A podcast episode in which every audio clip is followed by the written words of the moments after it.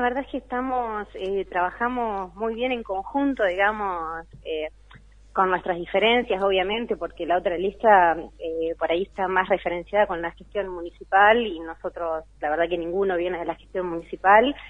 Eh, entonces por ahí es lo que nos diferencia un poco, digamos, pero, pero no, la verdad que convivimos muy, pero muy bien, hacemos reuniones casi diariamente de agenda y demás para, para tratar de que Mario no lo tengamos que dividir en tantas partes, así que tratamos de, de consensar las, las actividades. Y entonces, bueno, centralicemos los proyectos al Consejo. Prioridades al Consejo. Prioridades del Consejo. Eh, bueno, mm, escuchando a los vecinos, las demandas son básicamente, en principio las de siempre, ¿no? Las que son obligación, además de la MUNI, atender, como lo que tiene que ver con, qué sé yo, veredas, bueno, recolección de residuos es constante, la demanda, perros, estacionamiento, eh, potenciar los espacios públicos eh, y los servicios públicos. Esos son las, digamos, las comunes y que atraviesan a todos los sectores y como que los dos temas más fuertes eh, tienen que ver, por un lado, con eh, la falta de empleo, la necesidad de generar más puestos de trabajo en Viedma, y el otro tema es eh, el lote social y la vivienda. Esos son los dos patas, las dos patas más fuertes que atraviesan, les diría, que a toda la, sociedad indistintamente del lugar donde viven, ¿no? Porque en, el, tema, en el tema de falta de, de trabajo, la situación económica, es un tema que los candidatos locales pueden zafar porque es muy limitado lo que puede hacer. Ahora, en el caso de ustedes, ustedes de alguna forma se ven condicionados porque acompañan el gobierno nacional también. ¿Eso cómo, cómo, cómo, cómo se plantea, cómo lo resuelven ustedes? Eh, nosotros en realidad tenemos ya varias propuestas en lo que hace a generación de empleo, justamente, Adrián. Mira, ayer tuvimos una reunión y hoy vamos a seguir con, con ese tema eh, que tiene que ver con eh, una empresa que tiene intenciones de instalarse. Hablo de un caso puntual, digamos, porque en realidad el objetivo eh, es eh, justamente ese, generar que las empresas, que las pequeñas pymes, que los comerciantes mismos de Vietnam se animen a invertir más, a dar un pasito más en Vietnam, el Cóndor y en, todo el ejido de, de, la ciudad de Vietnam, ¿no?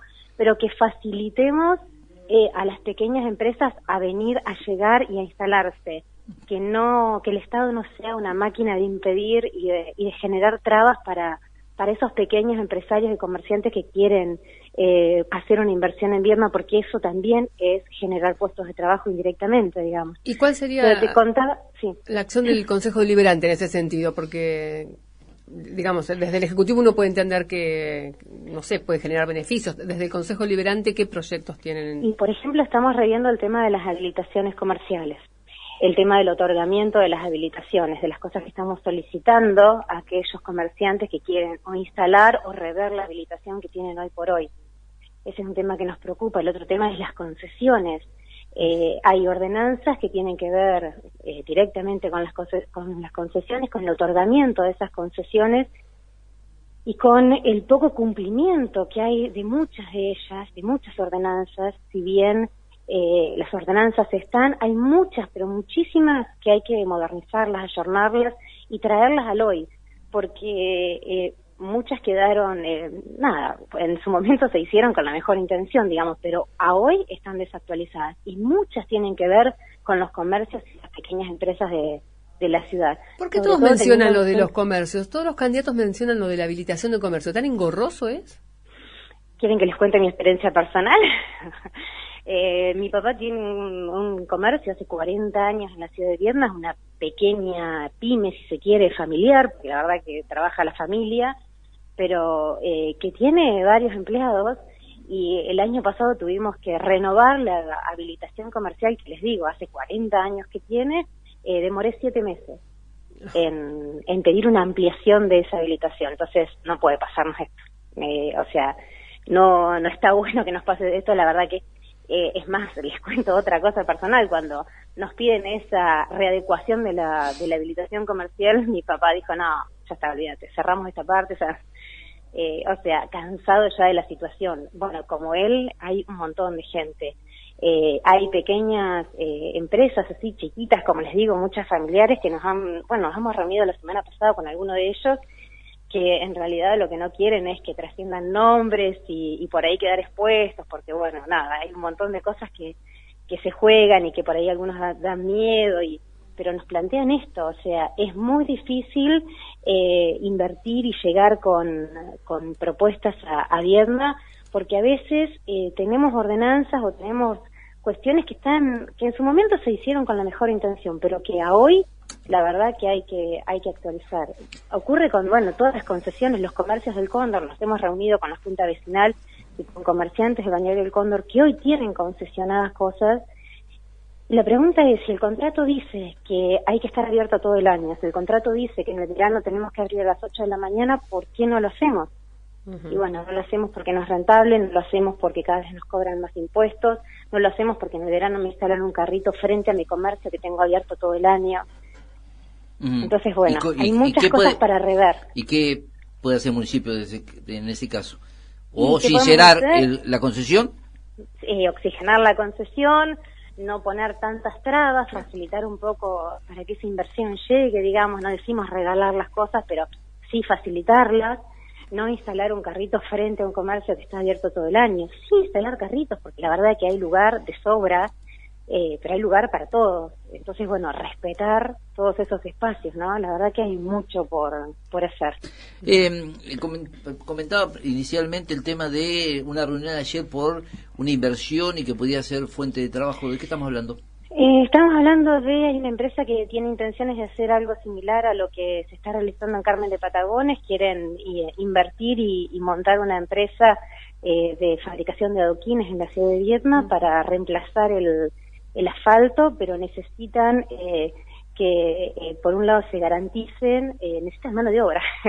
Allá me decían, nosotros necesitamos contratar gente, pero mucha gente, porque la verdad es que eh, la propuesta está buena, pero se necesita que, que se active. y la verdad que es más que interesante no solo por esto, por la contratación de mano de obra, sino porque además es un una inversión que requiere menor presupuesto en lo que es el pavimento, no solo en el hacerlo, sino después en el mantenimiento. Así que es una, una propuesta que estamos evaluando fuertemente, pero bueno, eh, se decidirá una vez que, que de Reyes sea intendente, ¿no? Eh, otro tema que hemos repasado con los distintos candidatos es el tema de la seguridad. Ahí estaba repasando los eh, las propuestas, los afiches de ustedes, y hay uno dice, noche segura para nuestros jóvenes poner en debate otra vez el tema de los jóvenes. Sí, totalmente. Eh, lo que mm, vemos es que eh, lo mismo, hay una ordenanza que en su momento se hizo con buenas intenciones, pero que al día de hoy no sirve. ¿De, qué, ordenanza estamos hablando?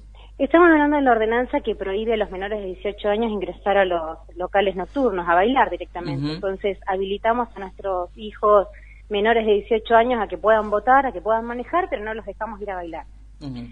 Y digo, no los dejamos porque si los menores hoy intentan ingresar a un boliche, no pueden hacerlo, o lo hacen con documentos truchos, o lo hacen con fiestas clandestinas que ocurren en Vierma y hacemos como que no pasa, y pasa. Eh, todos los fines de semana hay fiestas clandestinas, los viernes y sábados, constante en Vierma y Carmen de Patagones. Los chicos se avisan cinco minutos antes dónde es porque como es ilegal hacerlo, digamos, son clandestinas, la MUNI, como corresponde, las clausura. Fiestas que no tienen ningún tipo de control, ni de venta de alcohol, ni de seguridad, ni hablar, matafuego, ambulancia, personal de seguridad, no hay absolutamente nada.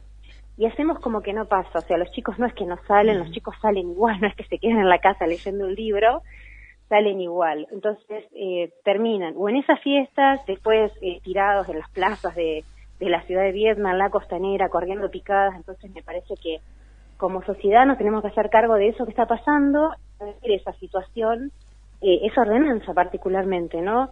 Eh, ya nos hemos reunido con adolescentes, con padres, tenemos una reunión entre hoy y mañana con otro grupo de padres también que está preocupado por la situación, con los dueños de los boliches también estuvimos y con la gente de seguridad y higiene del municipio. Por otro lado, estamos contactando a eh, gente que no es de Viedma, pero que es especialista en el tema, para entre todos, y la idea es hacer una ordenanza comarcal entre... ¿Se cortó? Y, bueno, y ¿Cómo? No, se había cortado la, comunicación. Ah, no, ¿cuál es la mejor solución y qué hacemos con, con esta situación, digamos? Y también que los chicos, por supuesto, se hagan cargo, ¿no? Porque no es que eh, liberamos, digamos, y bueno, está todo bien y no, no. Eh, entre todos, digamos, ponernos a pensar. Estamos trabajando con varios centros de estudiantes de la, de la ciudad de Viedma en este sentido porque para ellos es una preocupación eh, esto de que puedo votar, puedo manejar, pero no puedo ir a bailar. Roberto, ¿y no se les ocurrió pensar de repente que hay lugares después de las 12 de la noche que venden alcohol como si fuera agua? Claro, exactamente. Y no hacen absolutamente nada. Sí, nada. ¿Qué dice en ese sentido? Repasaba con quienes se habían reunido. Se reunieron entonces con las, eh, y la gente del municipio. ¿Qué plantea el municipio? Y el municipio, incluso hasta los, los mismos dueños de los propietarios de los boliches, ellos entienden de que es posible eh, rever esta ordenanza, claro, y además ellos saben perfectamente que ocurre esto, de que ingresan menores con documentos truchos, porque falsean el documento para poder ingresar a bailar. Eh, y no hablamos de, de, tres, de 13 años, sino de 17 a veces, que por, por tener un año menos de lo permitido, digamos, y lo que nos planteaban era que ingresan con ese documento, pero cuando cae un control adentro del boliche muestran el documento real. Entonces, la, la infracción cae sobre el propietario local. recordemos que esto se da no porque los menores no puedan ir a bailar, sino porque al no habilitarse la venta de alcohol a menores, a nadie le es rentable abrir un este, boliche bailable para ese target, digamos, para esa franja etaria. claro. Claro, entonces los menores terminan yendo a estas fiestas o, a esta... Pero hay un, hay un boliche que es para menores. Eh, que está donde mm, pero sigue abri lo siguen abriendo sí sí sí sí, lo, sí lo abren porque mi, mi nena que cumple ahora 18 sí va.